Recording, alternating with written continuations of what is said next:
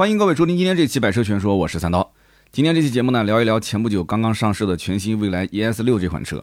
那么一直关注汽车圈新闻的人应该都知道啊，今年呢，蔚来的整体销量一直都不尽如人意。那么 ES 六上市前夕呢，还闹出了这个 ES 七老车主维权这件事。那么有人支持老车主维权，那也有人觉得说，呃，这个维权就有点没有什么太多的理由可以支撑的了啊。那我们先讲一讲，有些人可能还不太清楚这个事。老车主维权呢，就是觉得说 ES 六马上要上了，用了最新的 NT 二点零的平台，那么技术更新，价格更低啊。对于刚提车不到一年的这个老车主，觉得不公平。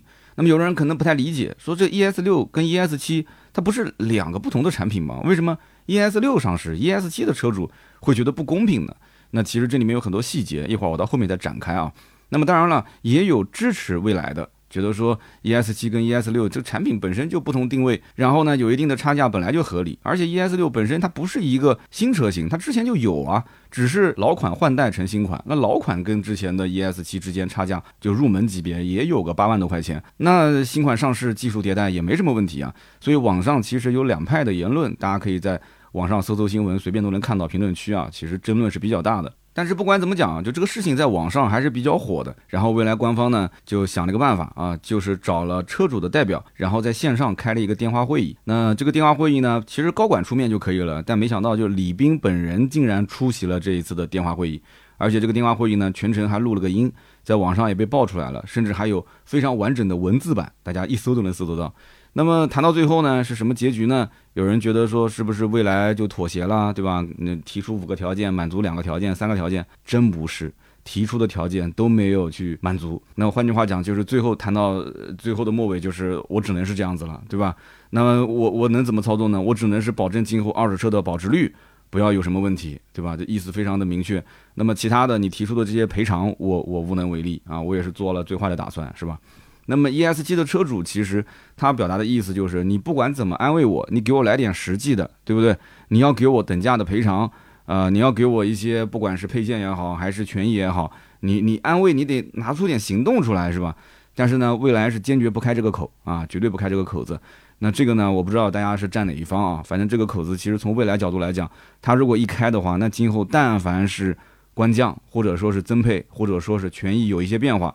那老车主肯定都要出来维权。那么这一次你补，下一次你不补，那对不起，这个可能反扑的情绪会更强烈啊！老车主的唾沫星子可能都能把这个车企给淹没。那其实呢，在这个心理学当中啊，有一个著名的叫贝博定律，那说的就是人啊，经历强烈的刺激之后，再施予的刺激对他来讲，其实就变得微不足道了。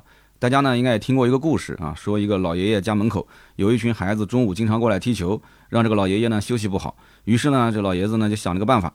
他就跟孩子约定好，就说啊，你们每次来踢球啊，我给你们每个人一根棒棒糖。那么连续给了一周之后，孩子再过来踢球呢，老爷爷突然就不给棒棒糖了。那孩子就说了，你不给我们就不在你这踢球了。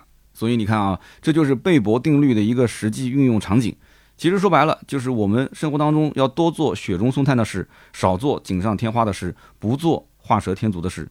那么未来的服务呢，一直是它的特色，对吧？甚至呢，一度都是被人称之为汽车圈的海底捞。那么早年未来圈粉的一大部分原因，也是因为它服务的极致化啊，就不是说服务超出你的预期，是服务的极致化。那么这么多年过去了，其实未来车主对于官方提供的这些服务啊，啊也都习以为常了，甚至于后期啊，就是未来官方对车主权益稍微做一些缩减，做一些变更啊，就会引发不满。那么实际上，所谓服务呢，在很多车主眼里面，其实他就是在做锦上添花的事情，对吧？甚至有些人觉得，我买车就买车，我不需要什么服务啊。他们甚至觉得，就这些服务就是画蛇添足，是吧？还不是含在我的车价里面吗？还不是含在我后续的维修和保养里面吗？那么，并且随着未来产品开始逐渐成熟化，少了那么一些让人眼前一亮的东西，没有给人那种哇塞的感觉，对吧？后面说的 ET 五、ET 七啊，包括现在的全新 ES 六。那么电动车现在这个市场呢，它是百家争鸣，百花齐放，就是谁赢谁输，这个整个的格局啊还没有定论。那么大家在期待什么？大家期待一个品牌能够不停的创造革命性的产品、颠覆性的产品，让大家觉得说啊可以换着花样来玩儿。其实我们知道三电系统本身就没有什么特别大的一些变化，这么多年了。但是呢，哎，就是你要营造那种需求，营造那种就大家想要买的欲望，这个是很关键的。啊，你像手机这个行业，手机这个行业其实大家知道，iPhone 半壁江山，对吧？剩下来的半壁江山那就是安卓的一些手机。那么这个市场格局其实很早已经定下来了，所以 iPhone 智能手机老大的地位几乎没有人去挑战。那么因此它就可以开始用保守的设计，每一年就挤牙膏一样的，哎，提升那么一点点性能就可以了啊。但是未来不是这样的，新能源车在目前这个市场里面格局未定啊，没有谁说自己是老大，没有人来挑战，对吧？没有这种说法，所以呢，就一定要有这种革命性的产品啊。那么实际上，在我看来，ES 六新款的定价，它不管怎么定，大家都不会满意啊。为什么这么讲？你看现如今 ES 六起售是多少钱？三十六点八万，那么也就比老款起售价三十八点六便宜了一点八万。而之前你看，再往老款去看，其实最早啊，补贴前的价格是三十五点八，就更便宜。所以呢，怎么讲呢？这个三十六点八，我们跟三十八点六去比的话，相当于是降了一点八万。那么一点八万的基础上，其实还增加了一些配置，这个我们等会儿展开来再细讲啊。那么从官方的这个指导价上来讲，就是降了一点八万。那么 ES 七的起售价是四十六点八万，哎，正好和新款 ES 六的三十六点八万差十万块钱。那么 ES 七的车主他觉得 ES 六的性价比是远高于自己的车。ES 七，他觉得我的车上，因为是去年六月份上市的嘛，八月份、九月份提的车，他觉得我的车很多的零配件，比方说像什么车门把手啊、车灯啊，这些都是上一代车型的设计。但是 ES 六是妥妥的 NT 二点零时代的新产品啊，这就是为什么 ES 七的车主觉得不舒服、不爽的原因嘛。所以想要未来给一些配件和权益的补偿嘛。那么 ES 七车主的维权，其实是在 ES 六的价格公布之前。老车主的情绪被点燃，你想，ES 六还没上市呢，他为什么情绪就那么那么的，就是想要维权？其实大概率我觉得是因为网上啊，就一直呼声特别高，就是要求 ES 六把价格定在三十五万以内，而很多人都认为这个车的价格大概率起售应该在三十五万以内，因为目前整个的电动车市场都是非常内卷的，这台车定个三十五万以内，对于很多人来讲也都是意料之中的，但是也有很多媒体，比方讲我们自己的编辑啊，就是停车场的传谣跟兔子，当时猜的价格是非常准的啊，他们说的是三十六万多起售。啊，非常非常准。那么 ES 七的车主在当年估计是相信了啊三十五万以内的这个价格，他们可能以为是这么定的啊，也很明显不是我们停车场的这个听友嘛，他如果多听听停车场的话，我估计他就不会维权了，是吧？他信了这个传言，所以开始维权。不过我觉得其实就算 ES 六定个三十五万以内，比方说三十四点九八万。哎，你觉得大家会没有意见吗？还是会挑一堆的问题吗？啊，比如说，呃，觉得它配置低了啊，比如说七十五度电的容量太小了，续航四百多公里是吧？等等等等。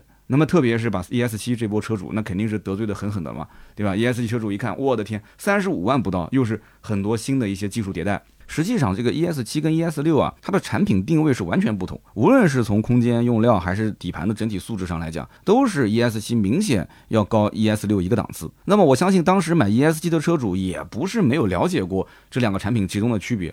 我还是那句话，ES 六不是一个全新的产品，对吧？这个车子我记得一八年当时就上了。对吧？ES 七是去年嘛？你想，你中间隔了好几年了，所以你拿之前老的 ES 六跟 ES 七去做对比的话，那很多人觉得我不买 ES 六老产品了，我肯定买 ES 七。但是新的 ES 六一上，你 ES 七的车主就有意见了，这怎么说呢？所以就没有支持嘛，所以官方也没支持，舆论也是两边都有啊，两边站队的都有啊。有人觉得说该维权，有人觉得说不该维权，对吧？所以呢，我我想听大家的建议，大家的想法，在评论区我们也可以交流交流啊。所以反正整体来讲的话，我觉得 ES 六之前的定价差和 ES 七本身就有八万来块钱，只不过现在官降一万八，就一下子感觉差了十万啊！就是你老车主不舒服，对吧？ES 七的车主不舒服，我觉得很正常。但是呢，你说要维权，确实有点难，确实有点难。就有些东西它。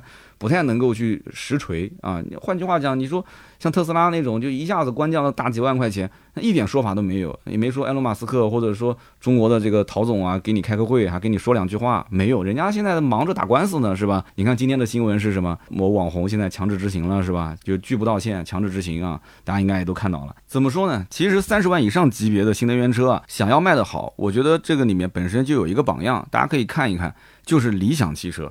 对吧？有人讲说呀，我之前一直在说理想这个不好，那个不好，我从来没说过理想这个产品不好，我一直说的是增程式、增程的这个驱动模式。那现在我也不聊增程了嘛？为什么？因为现在大家都认可了，对吧？大家都觉得说，呃，用油用电都无所谓啊，产品定义的好，产品用的舒服，那就可以了。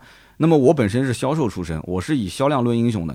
那么现在理想卖的非常的火，五月份月销两点八万多台，什么概念啊？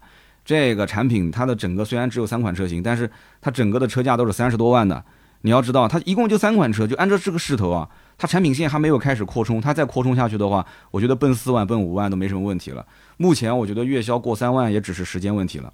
那么五月份新能源车当中，我们讲单一车型啊，单一车型超五千台每个月销量的都算非常不错了。一个就是腾势 D 九，一个就是极氪零零一啊，我们说三十万以上这个级别啊。那么未来的五月份的销量是多少呢？整个未来汽车五月份一共卖了六千一百五十五台，六千一百五十五台，这个数据其实我相信官方不是特别满意的。那么今年截止到五月份，一共才交付了四点三九万辆，四点三九万辆什么概念？啊，理想一个月两点八万辆，等于就是说五个月的交付总数，相当于是理想两个月的总数，对吧？两个月都比它多，一个半月。那么个人推测，其实未来现在肯定是想办法，一定要找个突破口，在保证品牌力不下滑的前提下，试图要打造一款爆款车型。啊，这个是当务之急，因为销量决定英雄嘛，而且这些都是上市公司，对吧？你持续如果销量低迷的话，对于整个公司估值啊、股价都是有影响的。那么对于整个企业来讲，现在的这种厮杀就是已经红了眼的这种大环境里面，销量决定一切，没有什么好说的，销量就是决定一切啊。那么第一代的蔚来 ES 六是一八年上市，那个时候啊，其实这个产品竞争力是非常强的，那个时候起售价真的是比现在还要低，是按照三十五点八万，这还是补贴钱啊。那么用 BAS 就是 Bus 的电池租赁方式，当时这个车价可以再减十万块钱。那这个就很有竞争力了。你想二十多万，这是你的入门的价格，二十多万。虽然说电池租赁，但是我其实能花这么多钱就可以买到了嘛。有的人还是愿意的，因为本身就是换电嘛，享受这个服务。那么因此，在当年这个市场环境当中，就是这种中型纯电 SUV，你看到 ES 六，你会觉得怎么看这个产品都有竞争力。那么到了今年，随着今年年初啊特斯拉一波大降价，然后带着国内的一圈的这个新能源的品牌开始接连进行官降，因为你不降不行嘛，对吧？这是可以替代的嘛。它是可替代产品，那么再加上这两年理想，你看整个的年度大改款啊，整活，他特别喜欢整活啊，就是冰箱啊、彩电啊，对吧？游戏机就这么一整活，又整到了客户的心坎上，哎，把大家的这个痒点啊一下就给勾起来了，销量瞬间起飞。所以我觉得任何品牌你要看，就是你的竞争对手他的玩法。他是怎么成功的？因为你们服务的都是就同一类人，都是消费三四十万的这一类人，对不对？那他能把他们撩起来，你不能把他撩起来吗？对吧？你要把他撩起来嘛。这一波人其实我觉得消费也不一定那么理性，还是很感性的啊。那么三四十万这个级别还有两位新选手，一位就是阿维塔幺幺啊，大家也都知道我最近提了这个车啊，还有一位呢是智己 LS 七。那么这两个车呢，我还是比较熟悉的，因为我要买阿维塔幺幺，我肯定是要了解智己 LS 七嘛。前者阿维塔幺幺的设计相当有个性，而且还有华为全站自研、鸿蒙的 OS 车机啊，鸿蒙 OS 车机是今年下半年推送啊。那么还有灵王的亲儿子啊，宁德时代的亲儿子，长安还可以做保底。那么现在呢，我车子提回来了啊，在我的微博也发了有两条视频了。那么开通了城市 NCA 的地区，我是强烈建议大家可以去试一试这个功能啊，城市 NCA 或者是高速的 NCA。相当给力，真的很给力。我现在只要但凡我看到车机提醒我可以用 NCA，我都会去用，很舒服。那么智己的 LS 七呢？这个产品我也是第一批媒体去试过的啊。我觉得我试这个车呢，整体感受就是操控绝对没话可讲。这车在电动车里面的操控绝对是一流水准。那么单是一个空气悬架啊，以及悬架软硬调节啊，它软硬高度都可以调。我觉得就光是个底盘就已经是秒了绝大多数的精品。喜欢开车的朋友可以去试试这款车。但是我他不属于那种喜欢激烈驾驶、喜欢底盘素质、喜欢开车的这一类人。我是销售出身，就是我是属于别人研究车，我研究你。我对于产品的整体体验，呃，就包括我特别看重的那个点，我是愿意去消费的。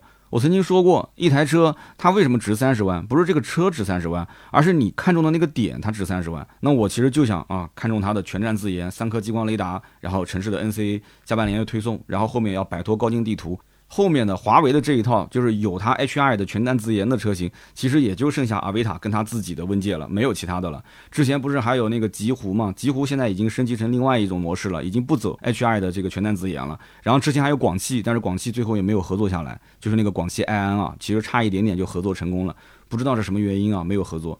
所以说，哎，我看中这一点，我愿意花这个钱去消费，很正常，是吧？有人讲说阿维塔和智己这两个品牌，无论是从网点数量，还是销量，还是品牌知名度，各个方面，它是不可以跟未来同日而语的。这话没有错。但是对于未来而言，市场格局未定的情况下，每一款竞品其实都在稀释它的客户。我说的有没有道理啊？你像我加了一个阿维塔的群，我在群里面就看到了大家的聊天，很多人其实之前在选车之前是考虑过未来的嘛。对不对？那么如何留住客户，这是当务之急。我觉得未来一定要想怎么去打你的一些竞争对手嘛。那么有人算过一笔账，蔚来 ES 六起售三十六点八万，这车是没优惠的嘛？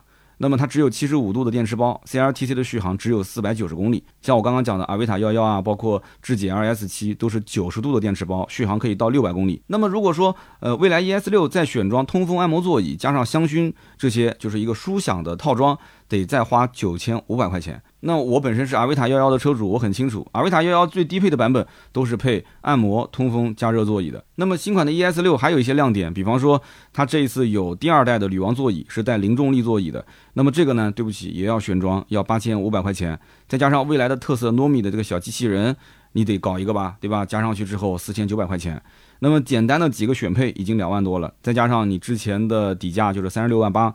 加在一起的话，那总价已经是到了三十九点零九万。你再买个保险，再简单的装潢一下，妥妥的已经超四十万了。那说明我不买 ES 六还是穷啊，对吧？我那车落地才三十二万多，这就已经四十万出头了，差了将近十万啊！讲起来是一个级别的，但是总价其实摆在那个地方，这是门槛，你跨不过去的。那么我知道，可能有人会说啊，你说七十五度电池包怕什么呢？可以换电啊，是不是？三十六点八万也不一定要全款啊，你可以用 bus 的形式车电分离来买，还能少七万块钱，是吧？的确，你说的都对，但是每一个客户他心里面都有一杆秤。如果你就是觉得蔚来是高端的电动车品牌，它是高于我提到的这些品牌，对吧？并且你认可它的服务，你认可它这个换电的模式，那么这款车其实没有毛病，真的没有毛病，可以买。特别是之前研究过老款 ES 六没有下手的客户，大概率是觉得新款比老款性价比要高得多啊！不仅是官方降了一万八。配置还多了 N 多，对吧？比方说有激光雷达了啊，有 L2 级的智能驾驶辅助了，有二十寸的大轮圈了，之前是十九寸的嘛。然后有电吸门了啊，有外放电了，有 HUD 抬头显示了，有副驾腿托了，二排电动调节了，还有二十三个扬声器啊。之前的老款是只有七个扬声器，还有后排独立空调等等。所以之前没有下手 ES 六的客户。如今看到现款，那明显就是降价增配了嘛，那么大概率是毫不犹豫的就直接下定了嘛。那么对于蔚来而言，现在它是有一点点进退两难的这种感觉。为什么这么讲呢？就是它价格调低，销量肯定会涨，但是今后你再想调回到现如今的价位，你就想都别想了。而且客户一旦下沉之后，对于这个未来品牌的品牌力影响到底有多大，也是不得而知。所以它是比较谨慎的。那么现如今未来整体价格没有什么大的变化的前提条件下啊，价格没有整体大幅度的关降。我们看到财报啊，二零二二年第四季度，它竟然亏损达到了六十七亿。如果结合销量来看的话，四季度相当于是每卖一台车倒贴十二点六万元，大家是不是很奇怪？未来这个定价啊，它竟然每台车还亏钱，那这是为什么呢？啊，这是为什么呢？我觉得主要原因有三点啊。那么首先就是未来的单车成本太高啊，比方说去年第四季度。未来的单车成本达到了三十四点三万啊，竟然是环比还增长了二点七万。再看看隔壁的特斯拉，它二零二二年第三季度的财报显示，它的单车毛利啊，竟然可以达到百分之二十七点九，非常夸张了。也就是说，每卖一台车，它就能赚七万左右，那真的是一个天一个地啊。那么按照未来的这个单车成本来看的话，如果 ES 六定价在三十五万以内，那真的是卖的越多亏的越多啊。等到二零二三年财报再一出来的话，那账面上会非常难看啊。所以新款的 ES 六必须要死守三十五万这个底线，同时把很多配置改为选装，以此来平衡它的单车成本啊。只有这样，我们不说盈利吧，只有这样才能基本上啊让它的这个亏损啊往后缩小，然后给投资人看到说这个企业将来的盈利能力。所以这么来看的话，我觉得新款的 ES 六定这个价格和配置，那么官方肯定是经过深思熟虑的嘛，对吧？那么其次，未来的整体研发费用也非常的高。就是光二零二二年全年啊，研发费用就达到了一百零八点四亿元。那么算下来，它的单车研发成本高达八点九万啊，这非常夸张。那么最后就是一百零五点四亿的销售和管理费用，这个数据其实也不低啊。其实你反观特斯拉，它在二零一八年的时候，单车的研发成本已经是低至四点一万一台了。之后，我觉得它的研发成本还会变得更低，因为它本身就是一个成本控制的狂魔啊！就这个企业成本控制非常厉害，就是业内人士都在感慨，就是特斯拉的成本控制真的是很厉害。所以我觉得啊，未来其实不怕老车主的维权，而是怕什么？怕竞争对手特斯拉的降价。一旦特斯拉再来一波降价，那这个市场格局真的很难说了啊！就该怎么玩这个游戏，大家就可能就一脸懵逼的状态了。而且我还没算上未来的重资产的模式。换电站的持续的投入和运营，这个其实身上的担子啊，这个包袱也是挺重的。那么如果说大家要是预算充足的情况下，我个人觉得未来 ES 六这个产品啊，还是可以考虑的。功率、扭矩都是相比老款进行了提升百分之十二以上，零百加速四点五秒，比老款还快了零点二秒。NT 二点零平台的关键技术是什么？就是自研的 ICC 智能底盘域控制器。它这个控制器的出现，其实让它的底盘从老款的传统意义上的纯机械结构，它已经变成了一个能够依靠芯片控制的，可以充分监测并且控制底盘各个模块的智能化底盘。这个我觉得就是老车主啊，他研究过之后，他会发现本质上提升的点还不一定你是从外观上、从配置上能看得见的，它是车身内部的一些改变。而且它有更宽的一个调试范围，更强的功能拓展性，更高的安全性。最关键就是今后啊，工程师对于底盘的舒适性、操控性各方面的设计调教，可以通过 FOTA 完成在线升级，这个很关键。那么还有一个技术呢，也是啊首次在 ES 六上用的，就是那个 ISS 的智能舒适刹停系统。这个呢，其实就是干嘛用呢？就是制动末端自动调节制动力，去抑制刹车导致的点头现象。那你想想看，我一说大家就清楚了，这个明显是能提供给你一个好的舒适的一个驾乘感受的嘛。那么还有就是二代的女王副驾啊，零重力座椅，刚刚前面说了，还有 ADB 的智能多光束的大灯，这一次也是首次运用的配置。所以说你要如果四十万以上的预算，你真的可以看看这个车啊。那我是因为预算不足，咱就不看了，对吧？你要四十万预算，你可以去看看，然后横向去对比一下，你看看是不是这个产品是适合你的。我觉得买任何车就是这样子的。因为每个人的预算不同，每个人的经济实力不同，每个人的用车环境不同，每个人对品牌的认知，它的维度不同，对吧？适合自己的才是最好的。你不要被网上那些喷子、键盘侠啊，把你的情绪所干扰，然后让你啊做一个错误的选择。我觉得这个是很关键，一定要多多去体验。那么关于未来 ES 六的配置，我觉得就非常简单了啊，这个完全看个人预算。因为它根本就没有什么高低配的分别，它就是两个不同的电池包，一个七十五度电的电池包，一个一百度电的电池包，就这么大差别，其他都一样。那么这两个电池包不同，差价六点二万，六点二万，我觉得对于四十万左右预算买车的人来讲，也不是一个小数目，也不是说谁随随便便够一够就能够到的啊。所以呢，大家在买的时候还是要。慎重一点，想一想自己家门口的换电站多不多啊？这个充电桩多不多？有没有私人车位啊？平时的日常一天两天都开多少公里？你再决定是买这种长续航还是标准续航，好吧？那么以上就是关于全新蔚来 ES 六的所有内容，感谢大家收听啊。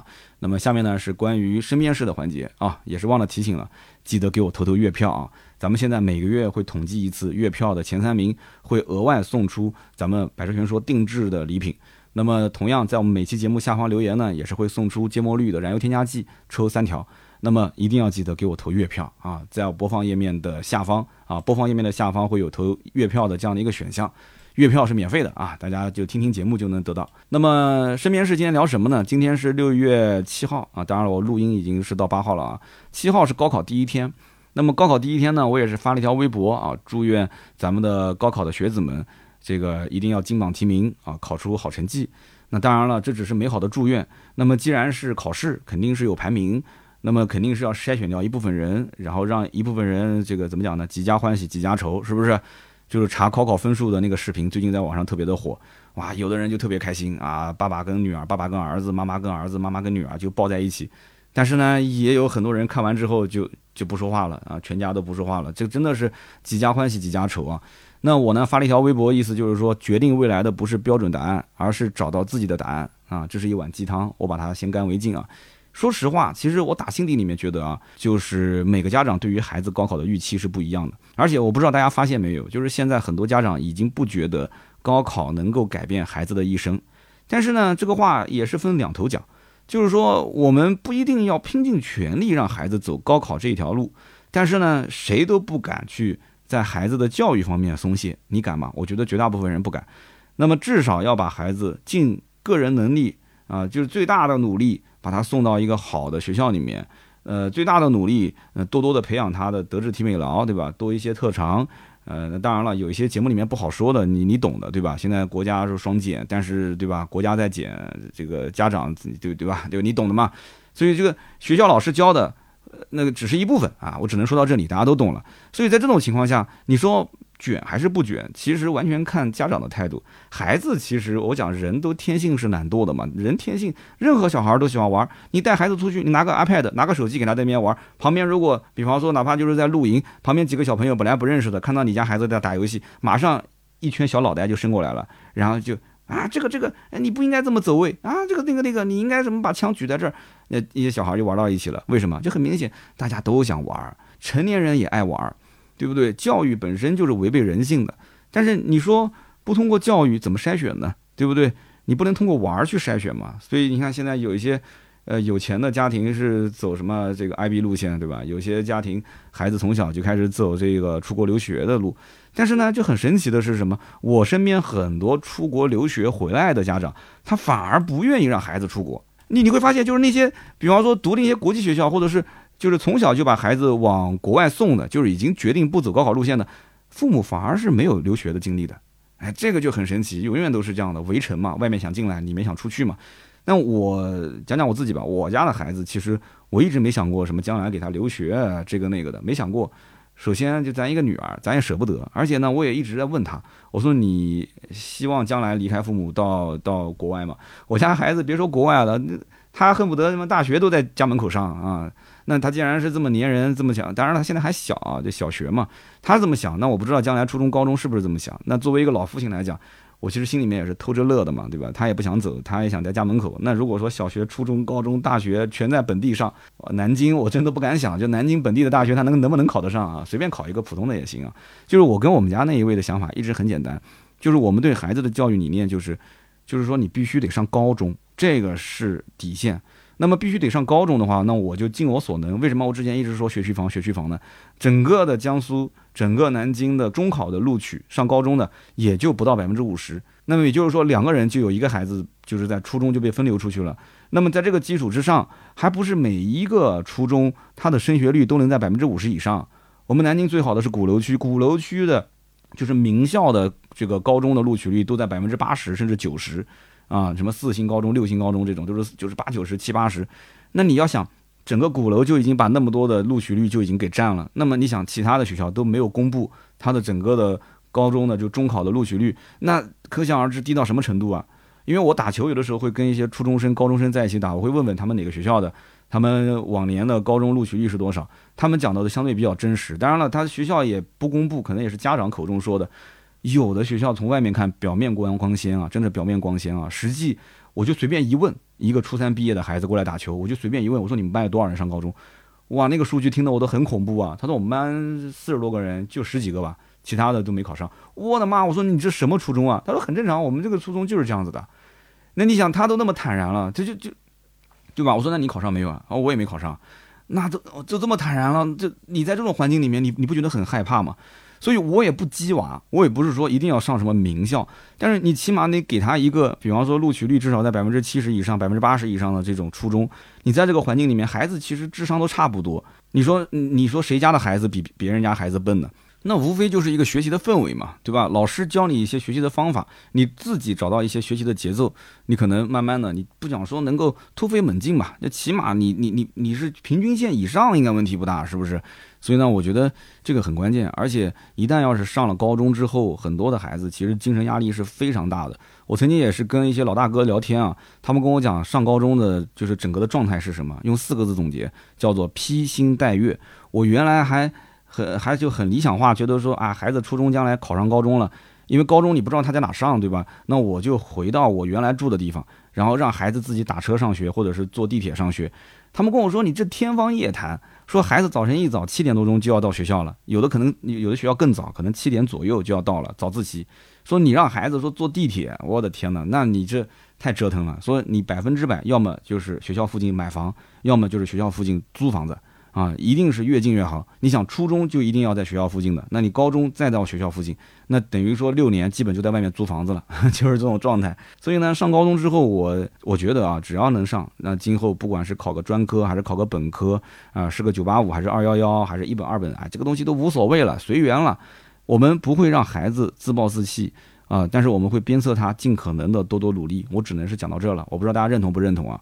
那么上了大学之后，我想对，就是如果是今年在高考的，今年这期节目你要是高考结束听到了，我想告诉你，尽量在大学里面打一份工啊！我觉得你打一份工，你已经是比同学啊要赢在起跑线上了。真的，社会经验很关键。你哪怕从零开始，一点一点的积累，你到肯德基、麦当劳打工，其实我觉得都比在学校待着是打游戏要强。那么第二一点呢，啊，作为过来人啊，我是强烈建议在大学里面一定要谈一场恋爱，这是没有任何利益掺杂在里面的爱情啊，真的是非常美好的回忆。我跟你讲，那有人讲你家女儿上大学，你给她谈吗？那必须的。什么叫给她谈？我现在就给她灌输思想啊。我说你这初中高中这几年啊，你就忍忍，对吧？你说有男孩子对你有意思，你就搞个暧昧没关系，但你不要谈恋爱啊。那么等到上大学之后，你大一那一年，我跟你讲，我给你每个月发一点恋爱基金，真的，你上大学你就给我谈，必须给我谈，对不对？当然你有合适的你谈，对吧？你这不能说强求，也不能说勉强，对不对？啊，我可能还会成为他的这种恋爱顾问啊，就是你要真谈了嘛，这小子，对吧？姓谁名谁，你发张照片，然后什么背景资料，我来给你调查一下啊。然后呢，大学要打工，大学要谈恋爱，大学要多多参加业余活动，就是什么兴趣爱好班啊这种。你像我以前什么广播台的学生会的，对吧？然后吉他社这些，多参加活动，多交朋友，因为将来走上社会，你可能除了你的同学宿宿舍的舍友关系比较好以外。往往就是这些业余活动，就是兴趣爱好同好认识的人，能认识很久很久，能够将来很多年之后还有交集。其实我现在想想，当年大学里面玩的最好的都不是自己同专业的啊，都是一些同好，都是以前广播台认识的、吉他社认识的。那么同时呢，你说专业课，专业课这个东西呢，不一定每个人都喜欢自己的专业。如果你不喜欢，没关系啊，你蹭课就是了。我当年也蹭了很多课，对吧？虽然我也没有在我的专业之外修成正果，但是我就喜欢听一些。就是讲案例的，比方说我学经济的，对吧？我学国际贸易的，哎，我就喜欢听那种就是老师经常讲一些商战那种案例的，那这种课我就特别特别爱去从头听到尾。你天天跟我讲那些枯燥的理论，我有点受不了。所以我你看现在也变成了一个说故事的啊，喜欢讲讲脱口秀的这么一个人。就是骨子里有些东西它是变不了的，所以呢，你有好的选修课，好的老师，你就多去听一听嘛，对吧？大学校园的这个教室也不差你这一个人，你坐进去听，你又不是说为了学分啊怎么弄，你把时间把它给塞满。你看，你要让他的这整个的大学生活，就是你回头想想看，多么的丰富，多么的多元化。哎呀，你走上社会之后啊，我觉得你的整个的人也特别的饱满，而不是呆呆的。一转眼四年过去了，成绩也就那么回事，朋友也没交到，兴趣爱好班也没有，打工也没打工，恋爱也没谈。那你这大学上啥的？你这四年有啥上的？你这三年，你想想看，你高中的努力，你不都白费了吗？这不都是对不对？我相信绝大多数人。不可能通过四年大学成为某个领域的专家。你说通过大学成为领域专家，那都是什么清华北大造就出来的那一部分的绝对顶尖的人啊！这个我觉得凤毛麟角。那但是你你在大学这个四年出来之后，成为一个有意思的人，成为一个怎么讲呢？就是有明确方向、知道自己定位的人，知道自己明确的职业规划、社会人的一个角色，你已经很清晰了。我觉得这个很关键。啊，这个关键，所以我觉得今天这一期节目呢，如果有些年纪大的一些父母，孩子正好高考，可以给他听一听。其实中考也可以听一听，我觉得挺有意思的啊。这我的一些想法。当然了，你家孩子如果就是冲着九八五、二幺幺、清华北大去的，那那就别给他听了啊，因为我这个要求水准是比较低的。行啊，那么今天呢就聊那么多啊，呃，也是希望大家呢多多关注我更多的原创内容，可以关注哔哩哔哩的百车全说，抖音的三刀砍车，新浪微博的百车全说三刀，还有我的公众号，想要加群的话可以联系公众号百车全说，扫码进群。那么今天这期节目呢就到这里，咱们周六接着聊，拜拜。